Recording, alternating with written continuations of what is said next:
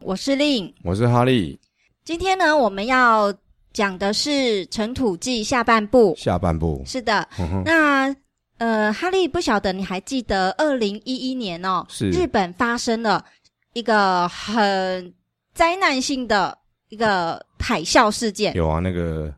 虽然是三年的，但是其实这个这个是一个很可怕的一个浩劫，这样子，对，我想日本呢，请他们的权利哦，嗯呃，在监控这个海啸或是是地震哼，。是可是呢，在二零一一年，这个海啸实在是太大了，是是毁是几乎毁灭了好几个城市。是是那我想这个灾难呢，对日本的打击是很严重的。是啊，我印象中那时候电视实在是，我想应该全世界看到这新闻都会觉得很很压抑，也很震惊。对，因为这是同时直直播这个灾难的发生这样子，因为他们的直升机啊，就是警，就是可能警视厅或是气象厅，他们平常对这个海象跟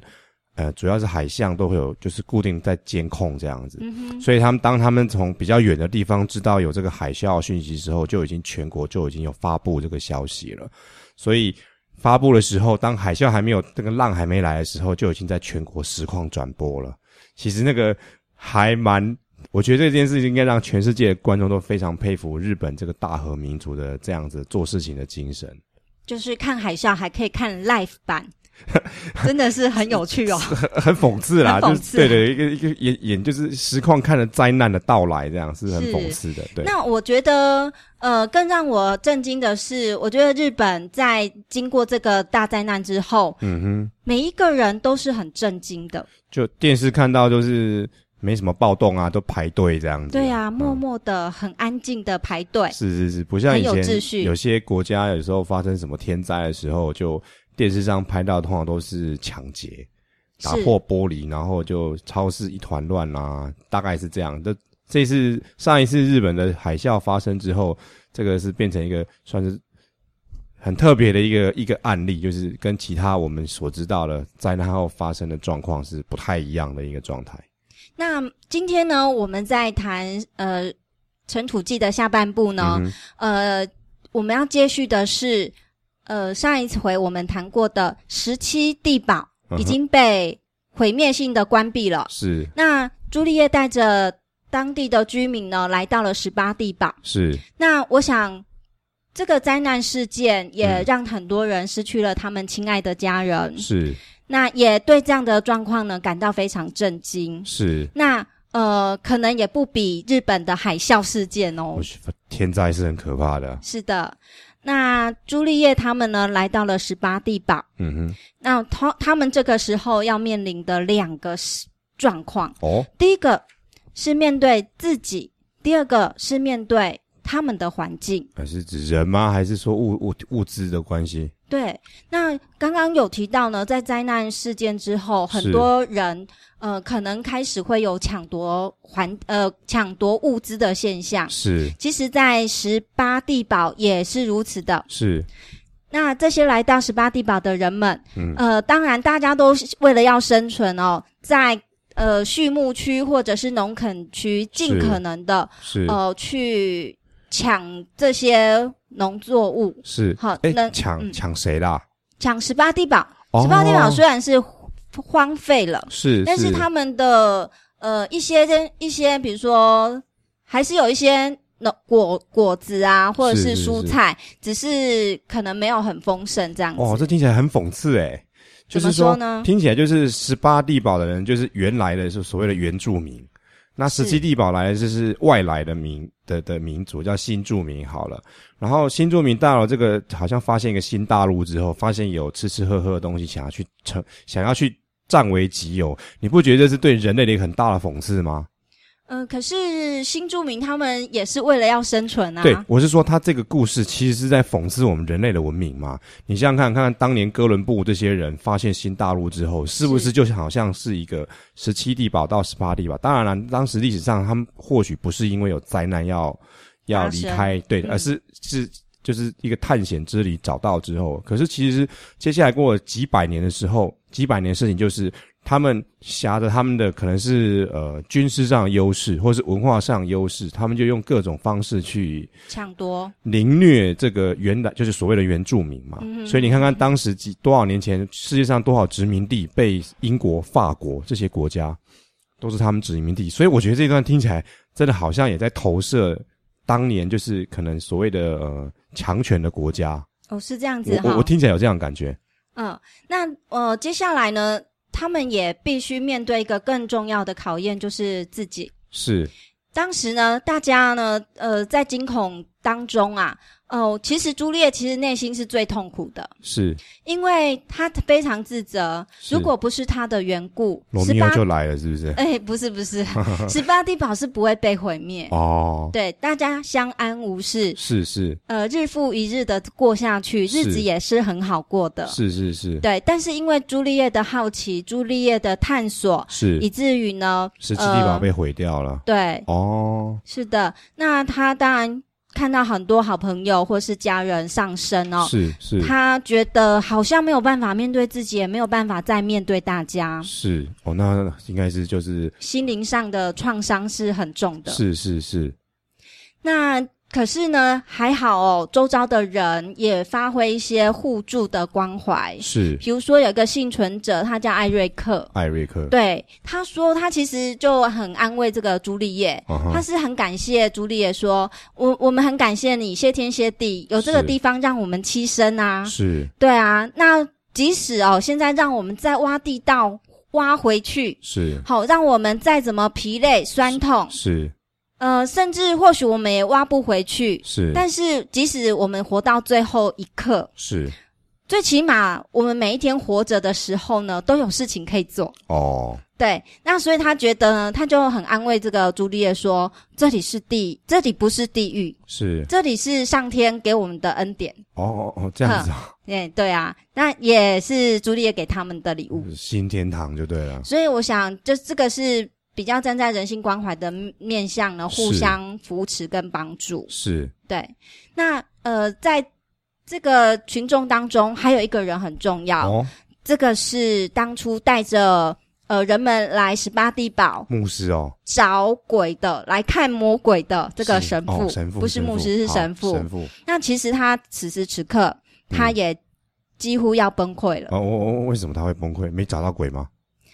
因为他看到了，啊哦，看到了啊，那他看到这个是很恐怖的状态。哦，他就认为他这样来到十八地堡就是像是地狱，所以就是看到鬼这样子，是啊，他哦觉得这里、这里就是地狱。是是是，那感觉好像是有一点那种天龙天龙国人那种看法吧？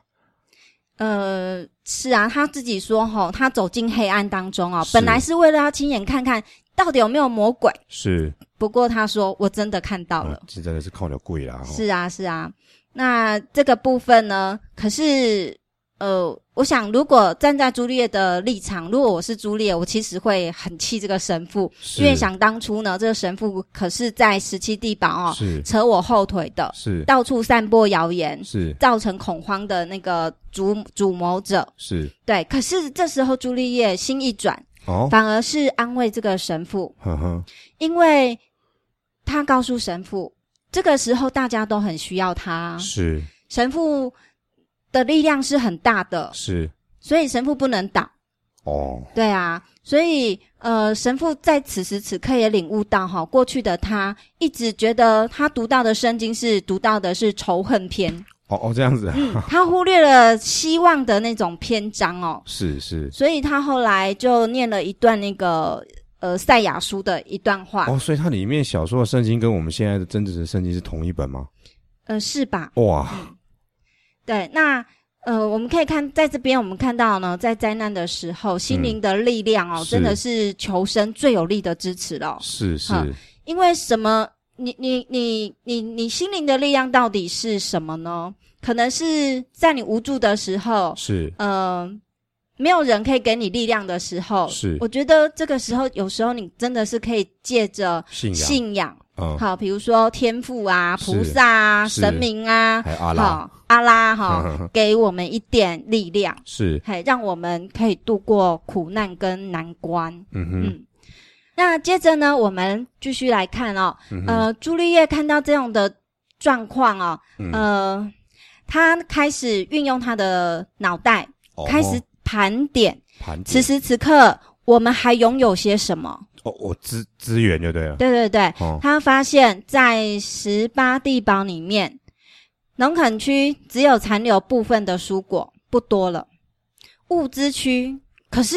是还有很多的物资、欸，是，哎、这些物资足足可以用两百年。哎，哦，这样子哦，对呀、很多嘛，对啊，因为当初可能设计这些地堡哦，大概就有预计这段时间。世界就是啊使用期限就对了。是是是，那包括厨房还有一些罐头啦。哎呦，哼，那这些其实勉强都可以度过两三年的。就再再撑两三年这样子。对对对。哦那请问哈利哦，哦，你如果面对这样子的环境，是好，那眼前的资源很有限，是，这时候的你，你会想要做些什么呢？嗯，这里这个有官方版本，还有个人版本这样哦，子。啊说说看吧，跟我们分享一下。官方版本就会是说，可能就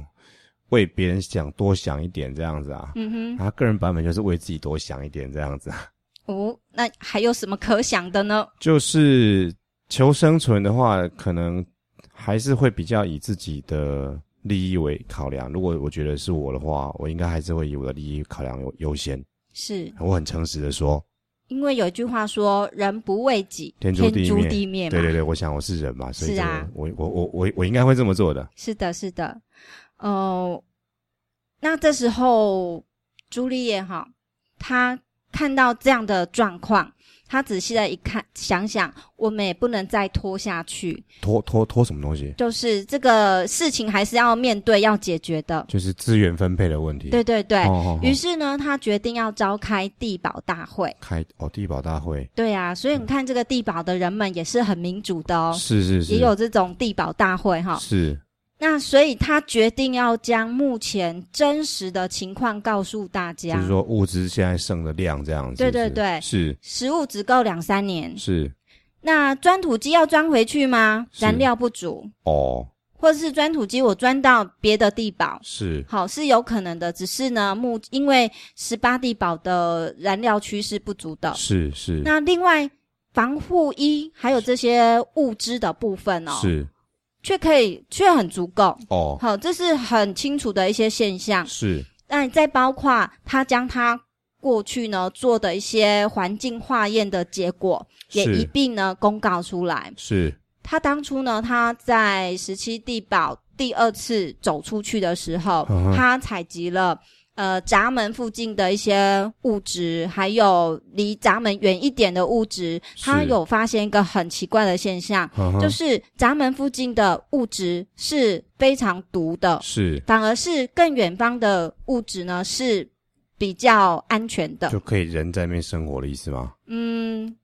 他有透露说，不是能生活，他也不晓得能不能生活。哦，还是未知，就是至少说不会那么容易污致染命比较在在靠近他们地堡的地方，反而污染比较严重，这是是一个很奇怪的现象。是对，所以他其实心里有猜测说，是哦或许再远一点，嗯是不是有一个干净的环境也不一定。哦对新大因陆此，朱丽叶就将所有的状况一五一十的告诉大家，是目的呢是要大家做决定。就是说要以后去哪里这样子吗？对，哦哦未来不是操纵在朱丽叶一个人手上，那当然啦、而是要由大家一起决定。是是的，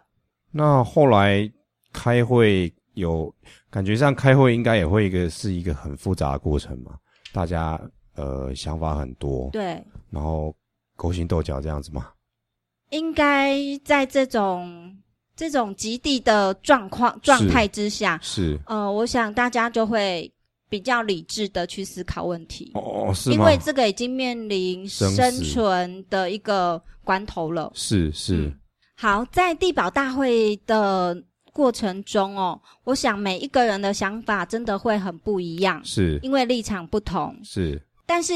往往我们会恐惧于抉择过程中，我们到底得了多少，失了多少。是但是任何一种决定都是有得有失的啦，是哈，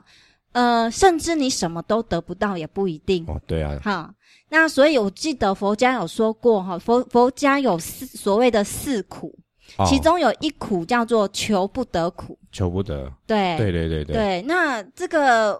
你没有把握呢，什么东西都是你能够得到的，是哈。所以求不得苦嘛，会造成说，有时候我们会为了这个苦呢，迷失了理智、判断或是抉择。是，对，但是